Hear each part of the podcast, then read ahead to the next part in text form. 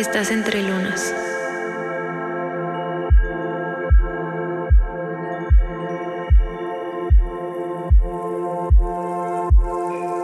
Un espacio creado para compartir nuestra historia a través de nuestros ciclos.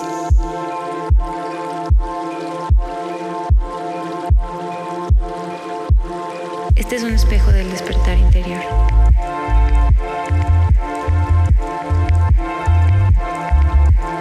Despierta las fases que hay en ti.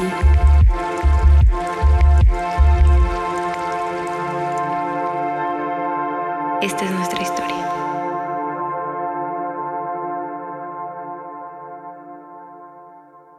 Hola, ¿cómo están? Bienvenidas y bienvenidos este día de hoy. Estamos muy felices en nuestro episodio número cero, esta luna nueva. Y yo soy Acna. Hola, yo soy Lua. Estamos, como dijo Agna, estamos súper contentas porque ya empezamos este podcast al fin, que tanto hemos estado pariendo con placer y desplacer, no con placer todo el tiempo. Y nuestro episodio de hoy es de cómo encontrar los inicios en los finales. Y más que nada es el principio de nuestra historia para que puedan entender un poquito más por dónde va todo. Exacto. Y también vamos a platicarles el porqué entre lunas, que como dice Lua, lo hemos creado a base de estos ciclos que hemos transitado juntas y contar desde ese inicio, ¿no? Y por qué todo comienza desde un final. Eso lo vamos a ir platicando en el episodio y queremos contarles pues cómo inició el podcast Entre Lunas. Exacto, el podcast y nuestra amistad más que nada porque de nuestra amistad, que es justo como se llama este episodio, como de los finales comienza algo, y creo que este podcast viene como de hace como ocho años atrás, sí, fue hace como ocho años, ¿no? Sí, hace ocho años, qué loco. bueno, no, de hecho, ocho años, ¿no? siete meses, digo siete, siete años. ¿Qué? Hace siete meses. También. No, hace siete meses yo estaba haciendo otra cosa. Exacto, entonces fue un final que nos unió hace siete, ocho años, ya no tengo bien el cálculo.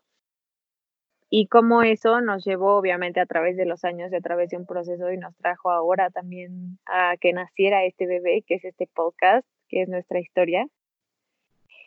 Y pues es una historia muy que yo creo que todos nos podemos sentir identificados porque todos hemos estado ahí más de una vez.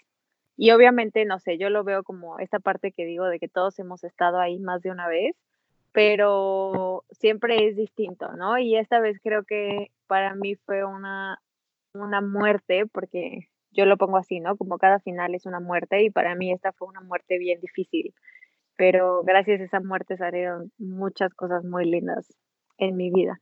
Sí, exacto, muchos, muchos comienzos, muchos inicios, que si no se hubiera dado esa muerte, que al igual como dice Lua, eh, yo lo he llegado a entender de esa manera, o sea, porque al final yo no soy esa misma persona que fui hace siete años, a la que fui también hace siete meses y a la que soy ahora, sino todo el tiempo estamos viviendo distintas muertes y esa gran muerte para mí fue como ese gran comienzo, fue la que realmente como dio fin a muchas cosas que yo creí que era y dio al gran comienzo como de el autodescubrimiento, que es mucho lo que vamos a estar hablando durante estos episodios, acerca ya desde ese descubrimiento de la conciencia también de cada una, como el ya no también verte de una parte de víctima, sino ya te ves también de una parte más consciente, que igual a veces es como complicado porque lo más fácil antes de mi esa yo, antes de esos siete años, pues era súper fácil, como al decir de, ay, esta persona tiene la culpa y por qué me tratan así. Y ahora es como, ¿qué estoy haciendo yo? Porque al final es responsabilizarnos y para mí fue ese gran despertar de conciencia, esa muerte, ¿no? Y ya independientemente de todas las muertes que también tuve después sola y también junto con Lua, que al final es lo que agradezco mucho de, pues de mi vida, el poder tenerla a mi lado, que llegamos, llegamos, así decidimos conocernos desde esta gran muerte y eso es lo que agradezco mucho, que tenerte, tenerla mm. a mi lado en estos distintos ciclos, en estas distintas fases de mi vida. Claro, y como nos encanta a ti y a mí, todo el mundo que debe estar escuchando debe estar como, bueno, pero qué carajos Sí. ¿De qué carajos? ¿De qué hablan? ¿Y por qué si están muertos siguen hablando? No entiendo nada. Es que estamos hablando Entonces- más allá, desde otra dimensión. Vamos a empezar por el principio, como se debe. Y es que Agna y yo nos conocimos pues por unos ex, exnovios, exparejas que teníamos, porque ellos eran, eran, son, no sé, mejores amigos. Y nosotras nos conocimos en la fiesta de mi ex cuñada. Pues así como conoces a la novia del amigo de tu novio, ¿no? así como de muy político el asunto, ¿no? Así de, hola, ¿cómo estás? ¿En qué escuela vas? ¿Qué estudias? Ay, qué padre, yo estudio esto. Ay, qué padre, ¿no? O sea, algo súper casual, súper político, súper X. Y también esa parte, ¿no? Que era muy de, como yo era hace, antes de esos siete años, de, mm, pues lo hago como por compromiso y como que pones tu buena cara, ¿sabes? Como, ay, bueno, es la novia del, del mejor amigo de mi novio, bueno, vamos a platicar, pero ni siquiera fluyeron más de esas palabras que dijo Lua, ¿no? De, me llamo tal, voy a la escuela, ah, qué chido, y ya, cada una se fue con sus novios.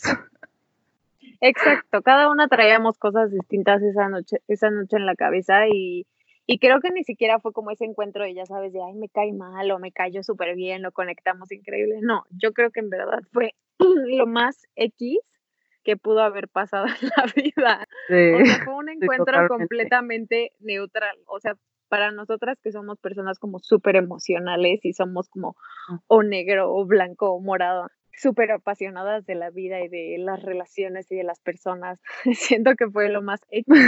Sí, lo más vida. neutral, hermético, pero también fue parte, porque también, pues si recordamos en ese tiempo, pues teníamos otras prioridades que al final no éramos nosotras esa prioridad, que ya después iremos platicando en los episodios, pero no nos interesaban, como bueno, al menos a mí de mi parte era como, yo solo vivía como en mi burbujita y lo que salía de mi burbujita era como lo político y ok, pero como que no me, no le metí esa pasión que realmente soy. Parte también de ese no tener ese autodescubrimiento.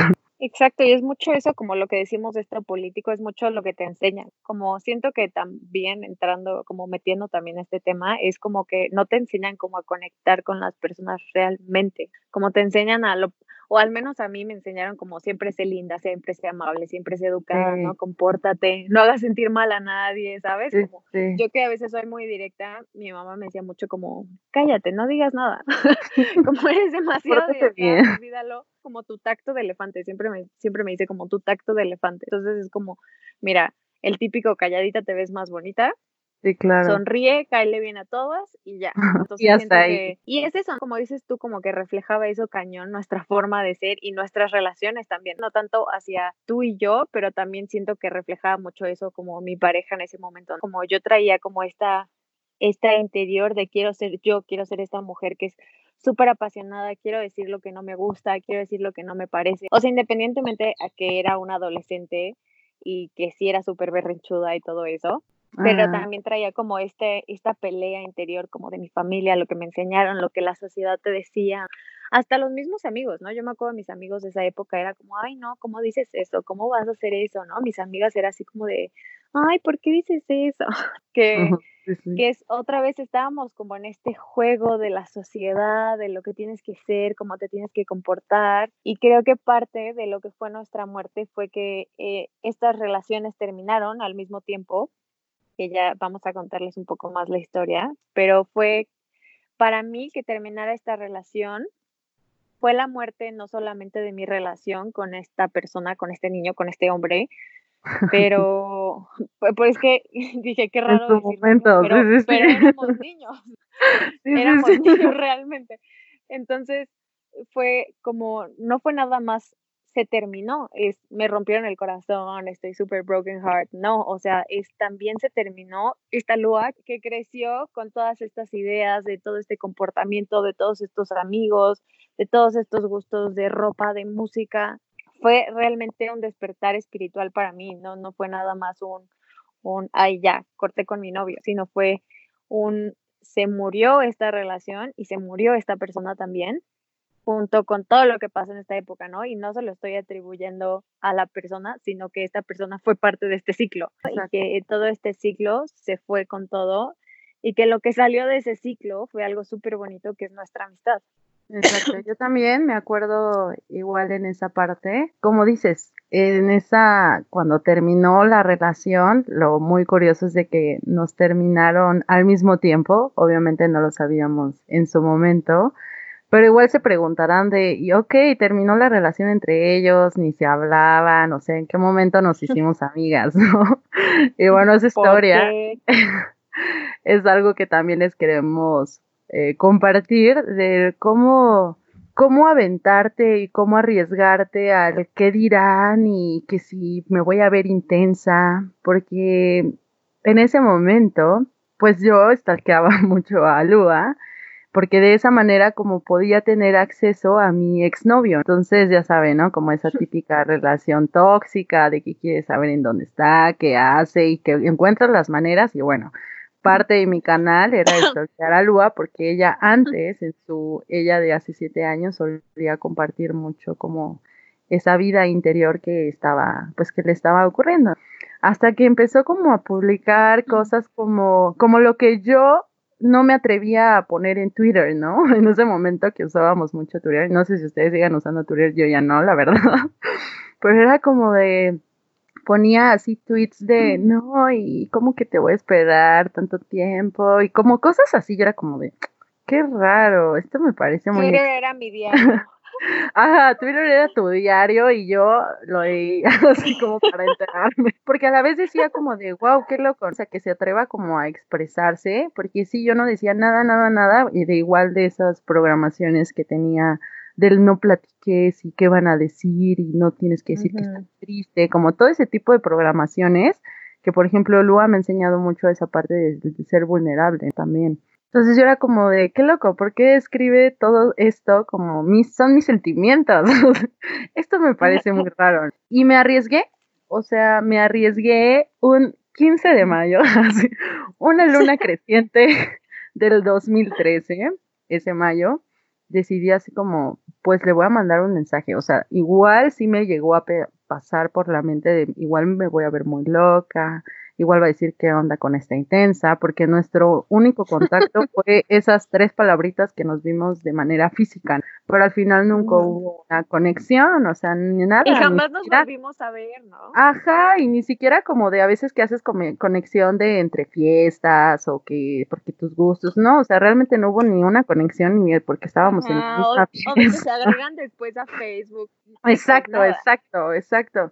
Entonces, yo sí era como de, seguramente va a pensar que soy una intensa, pero no me importa. O sea, me arriesgué a lo que fuera a pensar, pero yo estaba en una, viviendo en una incertidumbre que tenía que saber qué estaba pasando, porque en teoría yo pensaba que ellos seguían siendo novios, que yo era la única que habían cortado y al final no. Entonces ya nos empezamos a hablar, como me acuerdo mucho de la plática, así como al grano. Hola, ¿qué tal? Soy Agna. Soy Agna. ¿Te acuerdas de mí? ¿Te acuerdas de mí? Este, nos vimos en tal fiesta y soy la exnovia de tal persona. Y ella así de, ah, sí. Igual como Super X. Y yo así como al grano de, a ver, ya, platícame. Fue así como, oye, ¿tú qué onda con... o bueno, con esta persona? no. ¿Tú qué onda con esta persona? Y ya no, pues ya me terminó. Y desde este final, como comparte Lua, fue como, ¡pum! Empezó como esa comunicación, ese compartir, o sea, realmente ahí fue cuando tuvimos una conexión, que yo siempre le digo de, qué loco que antes de nacer acordamos que nos íbamos a, a, conocer a través del dolor, porque al final lo que surgió ahí, al fondo, al fondo, pues era amor. Eso es algo que me queda muy claro que hay entre ella y yo y también con las personas que ahora están en el actual, pero tuvo que ser igual en ese momento como estaba como medio oculto, había incertidumbre y como que me duele y todo, pero al final era era ese gran amor oculto que tenían que suceder así las cosas, que en un principio no no lo entendemos, pero cuando pasan los ciclos, pasan los días, y si me, yo me veo a esos siete años, digo, wow, qué padre, qué bueno que, lo mejor que me pudo haber pasado es que terminara esa relación. Claro, y, y siento que eso pasa hablando ya de todas las veces que nos han roto el corazón, porque todos nos han pasado, ah, nos ha pasado. Y, digo, esa no fue ni la primera ni la última vez que me rompieron el corazón, porque siento que muchas veces, o sea, también hay muchas maneras en las que te pueden romper el corazón. Claro, no, necesariamente pareja. pareja, sí, sí, sí. Hasta o sea, ¿qué tal cuando rompes, ajá, qué tal cuando rompes con una relación de amistad? También es súper fuerte y es súper, súper doloroso. Y yo me acuerdo que en esa época yo también tuve tuve también eso. Yo rompí con todos mis mejores amigos, con todas mis mejores amigas, rompí eh, la relación que llevaba con mi familia. Entonces fue, fue ese, en verdad, como efecto mariposa, no tanto del efecto efecto mariposa, pero esta parte de irte al capullo y transformarte en otra persona y como dice Agna, esta parte de, de descubrir lo que es realmente el amor, porque siento que hasta ese punto de mi vida en todas mis relaciones de pareja, de amistad, de familia, yo vivía el amor de una manera Sí, totalmente. Lo que yo creía que era el amor. Mm. o como te lo o como te lo habían enseñado tus amigos, la escuela, porque también eso es parte de nosotros, ¿no? Y es lo que nos educa también mucho. Y pues yo creía que el amor era era eso que me habían enseñado, ¿no? Entonces, para mí en ese momento yo me acuerdo que yo sentía como si el amor se hubiera acabado. y en verdad yo me sentía así, como si el amor se hubiera acabado, porque imagínense, mi novio, mis amigos, mi familia. Entonces yo en esa época pensando que el amor viene de afuera, que el amor viene de esta pareja, que el amor viene de estos amigos, de mi familia, pues yo decía, yo me sentía tan sola y tan triste como esta parte de, pues ya se acabó el amor, no hay nada más, si no tengo a nadie, pues ya no hay amor. Y, y sí, que fue este tocar este fondo para podernos dar cuenta que el amor realmente no está afuera, que el amor está dentro de ti y que es eso que compartes, pero que al final no, no depende de nadie. Y yo creo que eso es algo súper bonito y que eso es algo que me sigue recordando hasta la fecha la amistad con Acna. Cada cosa que hagamos es eso, como que siempre me está recordando, pues no es tu culpa o no es mi culpa, es algo más bien no es mi culpa, es algo que viene dentro de ti y que siento que es algo que aprendimos juntas, ¿no? Ese, pues no son ellos, somos nosotras. somos nosotras a las que nos hace falta amarlos, amarnos a nosotras mismas, porque siento que mucho cuando te rompen el corazón es como, ay, ese idiota, ese patán, o ay, esa perra, porque he estado también con amigos hombres que se expresan así, porque están dolidos, también las mujeres de, ay, patán, pendejo, y también porque pasamos por ahí, también nosotras lo, lo decíamos, y, y es esta parte de decir, pues no, no, no, no es él, ¿no? Porque al final tu pareja es ese reflejo de ti y tus amigos también y tu familia también. Y si, como a mí me dijo un amigo muy sabio una vez, me dijo, si estás con un pendejo es porque tú eres una pendeja. y, y, creo que si me pegó tanto, en verdad tanto, fue como cuatro años después, me lo dijo y en verdad me cambió la vida, porque yo le estaba diciendo como, ay, este novio, ¿no? otra pareja, yo le estaba diciendo como, todavía no había aprendido la lección, le estaba diciendo es un patán, es un pendejo. Y mi amigo muy sabio que vivía en la montaña, meditaba, estaba retirado de todo, súper tranquilo, volteó y me dijo, me dijo con una sonrisa en la cara, así súper tranquilo, así de, en verdad, si tú andas con un pendejo, es porque tú eres una pendeja. Y luego volteó y siguió haciendo sus cosas súper tranquilo y fue como... Así, y todo así de, Pues claro. sí, sí. Sí, claro, y que en un principio no es fácil, porque tú y yo hemos estado por ahí de que, ¿qué? O sea, ¿cómo yo voy a estar creando esta parte? O sea, ¿cómo esta persona que me está tratando horrible puedo ser yo? ¿Sabes? Pero muy en el fondo, pues claro, porque también viene también de cómo te estás tratando a ti mismo, algo que he aprendido o que hemos aprendido muchísimo juntas, que es igual, como dice Lu, al estarnos recordando, recordando como acuérdate, eso que estás viendo eres tú. De cómo esta persona me puede tratar de esta manera si yo, ¿por qué no lo merezco y demás? Pero al final, ¿cómo te estás tratando tú? O sea, tú al final le enseñas a la gente cómo debe ser tratada, cómo debe ser amada, cómo debe ser comprendida, porque a la vez tú también estás con tus acciones eh, amando, tratando y siendo compasivo con las otras personas como a ti también te deben de tratar de esa manera. Pero igual como tú dices, todo viene de ese gran amor propio que obviamente seguimos en ese camino, pero pienso que ya más avanzadas, porque también se refleja mucho en nuestra vida exterior. Digo, claro, todavía es, siempre estamos aprendiendo, ¿no? Cosas nuevas y de repente todavía luego salen ahí unas cosas que a la vez es eso, o sea, venimos a esta, a esta tierra a reflejarnos y a ser mucho consciente pues estas partes que también son nuestras e integrarlas a nosotros, aceptarlas y amarlas. Totalmente. Y algo súper fuerte y súper bonito que dijiste es, te están amando porque tú les estás enseñando cómo amarte. Y eso es tan cierto. Es como las personas te van a tratar como tú te trates. Eso me lo decía mucho mi abuelito y como que nunca entendí la profundidad y decía, ¿cómo alguien más me va a tratar? Exacto, ¿cómo alguien más me va a tratar como yo me trato? Entonces me va a tratar increíble. Pero, pues en realidad no, en realidad los seres humanos, a nosotros mismos nos tratamos horrible. El simple hecho de que te ves al espejo y la primera cosa que te dices no es algo hermoso, ¿estás de acuerdo?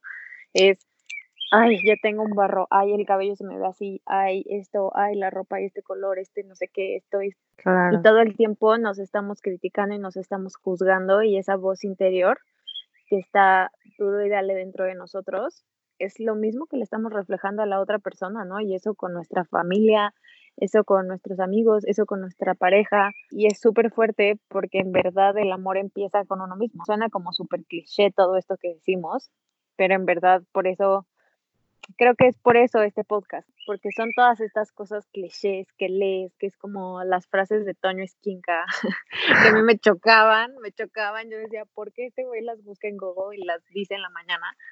Pero, pero es cierto, o sea, es súper, súper cierto y yo creo que eso es algo que lo queríamos como contar con este podcast, como el, el mostrarle a la gente esta parte con nuestra historia de que, pues sí, el amor empieza contigo, el respeto empieza contigo. En que entre más te ames a ti, más vas a encontrar una pareja que te ame, que te acepte, que te ame incondicionalmente. Así es. Entonces estamos muy, muy agradecidas y muy felices de poder compartirles todos estos ciclos que hemos vivido y a la vez que lo hemos vivido juntas.